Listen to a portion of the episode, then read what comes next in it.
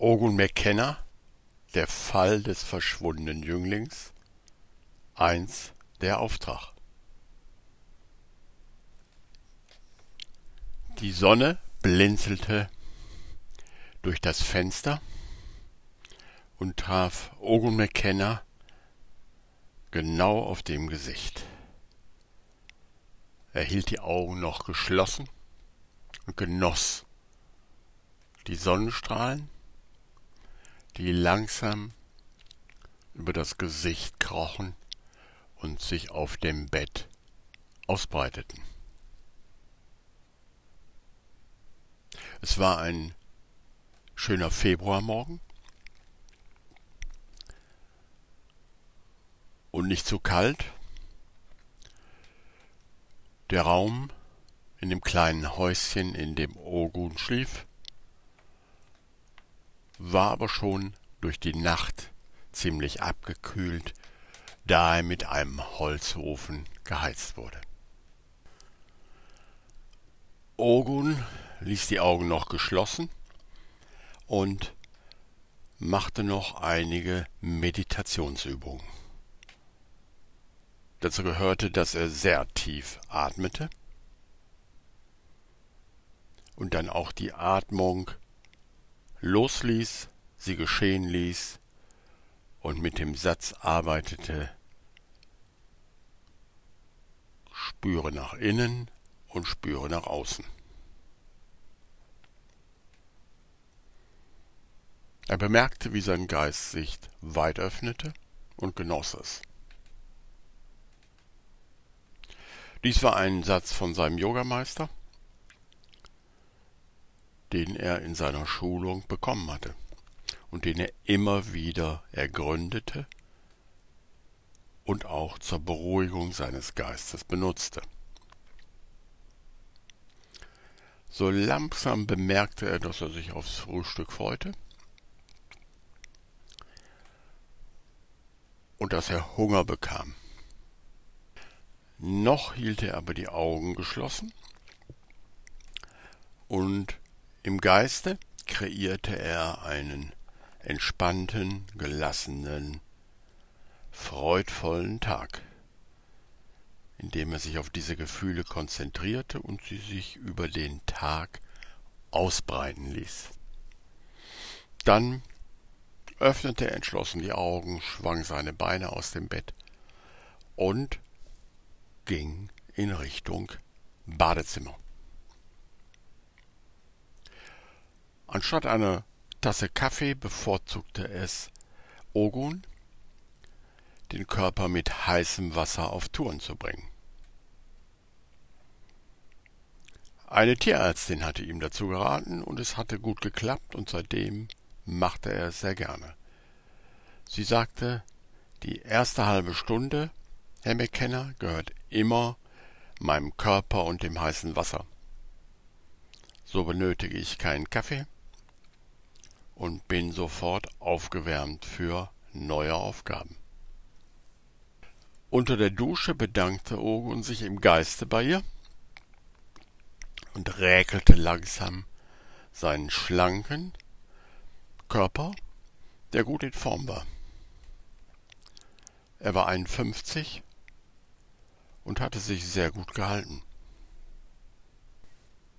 Das verdankte er, so war er sich sicher, seinem Geistestraining und seiner Geistesschulung, die er mit Leidenschaft und Freude und Neugier betrieb. Ein Mantra summend ging er zur Küche und briet sich auf dem Gasherd einen schönen Crossi aus frischen Kartoffeln, den er mit etwas Pfeffersalz und Rosmarin würzte.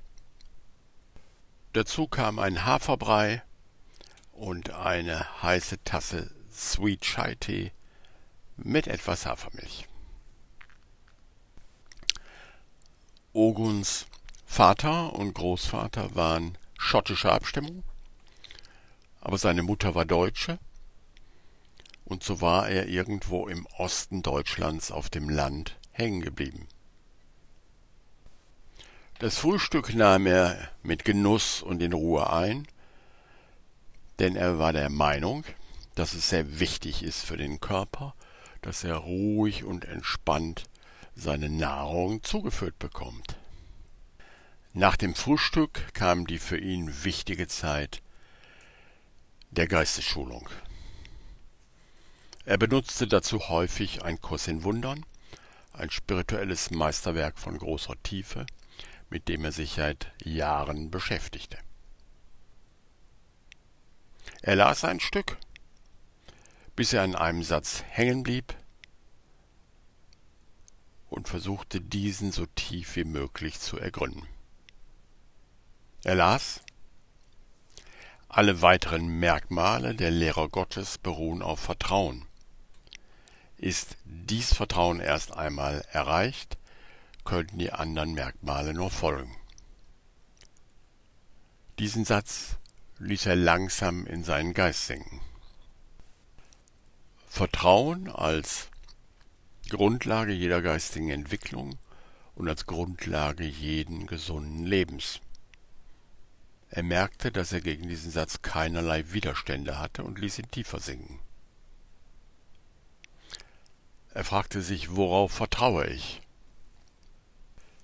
Und da er in seiner Geistesschulung sehr praktisch orientiert war, ließ er noch den Satz folgen, worauf vertraue ich jetzt hier in diesem Moment. Die Frage sank in seinen Geist und er schlüpfte am Denken vorbei in den Bereich der Intuition. In diesem Bereich gab es viel, viel zu entdecken. Und dazu diente ihm die Geistesschulung, die er mit Eifer und Freude betrieb. Sie war aber auch gleichzeitig Grundlage seiner Ermittlungstätigkeit, zu der er auf vielen Umwegen gekommen war. Sowohl sein Vater als auch sein Großvater hatten beim MI5 und MI6 gearbeitet und schon am Familientisch waren ständige Geheimdienstthemen besprochen worden bei Kohlroulade und Kartoffeln sozusagen. Er selber war der Familientradition folgend, ebenfalls beim MI5 eingetreten und hatte die Grundausbildung der Spezialkräfte durchlaufen. Allerdings war ihm sehr schnell klar geworden, dass er nicht in diese seltsame Männerwelt passte. Es ging viel um seltsame Ideale, um Geheimnistuerei, um große Mengen Alkohol und um die verrückte Idee, ein Weltreich verteidigen zu müssen. Es hatte aber einige Zeit gedauert, bis er sich dies eingestehen konnte, und so hatte er sich zeitweise in Alkohol und Drogen geflüchtet, um innere Konflikte in sich zu betäuben. Konflikte zwischen dem, was er wirklich empfand, und der Familientradition und ihren Vorschriften, die er zu erfüllen versuchte. Es folgte eine längere Zeit der Genesung vom Alkoholismus, die er verschiedenen Menschen, aber auch einfach den Grundsätzen der AA, der anonymen Alkoholiker-Tradition, verdankte. Über die beiden Maximen nur heute, das heißt sich nur auf den jetzigen Moment, den jetzigen Tag zu konzentrieren, und die Idee der höheren Macht, das heißt alles der höheren Macht abzugeben und auf intuitive Eingaben zu achten, um den Tag zu meistern, hatten aus ihm wieder einen Menschen gemacht, der nicht König Alkohol diente, sondern zu eigenem Denken und Entscheiden fähig war. Dies war sein Einstieg in die Geistesschulung gewesen. Denn dieser Kampf konnte nur im Geist gewonnen werden. Dann führte ihn sein Weg nach Japan und auch China und er wurde als Zen-Mönch ausgebildet und lebte lange das Leben eines Zen-Mönchs, der sich mit der Koan-Schulung auseinandersetzt. Erst nach langen Jahren entdeckte er auch hier die seltsamen Einschränkungen, die eine Männerwelt des Klosters so mit sich bringt, und er fand immer weniger Freude an dieser Art der Geistesschulung. So führte ihn sein Weg weiter, und er entdeckte ein Kurs in Wundern, dem er seitdem als Selbststudiumkurs auf dem Weg der Geistesschulung folgte. Die Familie hatte ihn freundlich wieder aufgenommen, wenn sie ihn auch als Exoten und Sonderling betrachteten, aber das war ihm nur recht. Und so begann eine kleine, aber interessante Tätigkeit als privater Ermittler für ihn, die er auf unterschiedlichsten Ebenen ausübte, die er aber immer mit seiner Geistesschulung kombinierte, um Fälle zu lösen oder Licht in die Verstrickungen eines Falles zu bringen. Nach der Stunde der Geistesschulung am Morgen schaltete er zum ersten Mal sein Handy ein. Er benutzte ein Nokia 6110. Ganz bewusst, weil er natürlich wusste, welche Möglichkeiten ein Geheimdienst hat, um Daten aus Handys zu bekommen. Und desto moderner die Technik, desto einfacher war dies. Er sah eine SMS von Amsel mit dem kurzen Text Jüngling verschwunden. Interesse? Fragezeichen. Amsel war sowohl einer seiner Quellen als auch einer in seinem Netzwerk wichtiger Informant und jemand, der ihm Aufträge oder auch Menschen vermittelte, die seiner Dienste bedurften. Amsel hat er ihn getauft, weil er gerne für sein Netzwerk und für seine Quellen Vogelnamen benutzte, die er als Decknamen verwendete. Wieder huschte Ogun an seinen Gedanken vorbei, in dem Bereich der Intuition, und spürte nach, ob der Auftrag etwas für ihn wäre. Durch seine lange Kursarbeit hatte er gelernt, seinem inneren Führungssystem blind zu vertrauen, welches sich hinter allem Denken und aller Oberflächlichkeit als klares Gefühl, als klare Erkenntnis, als klare Intuition zeigt und für jeden, der darauf hören will, zur Verfügung steht. Er bekam ein klares Ja, und das merkte er oft, dass sein Körper aufblühte und sich das Gefühl der Erweiterung einstellte und ein neugieriges Streben, welches sich auf den Fall zu konzentrieren begann. Also tippte er kurz Ja ins Handy und ergänzte Code 03 11 Uhr morgen. Er ließ das Handy liegen und begab sich auf einen kleinen Waldspaziergang. Da er am Ende des Dorfes wohnte, musste er durch keinerlei Straßen laufen, sondern war, nachdem er an einem Feld entlang gegangen war, direkt im Wald.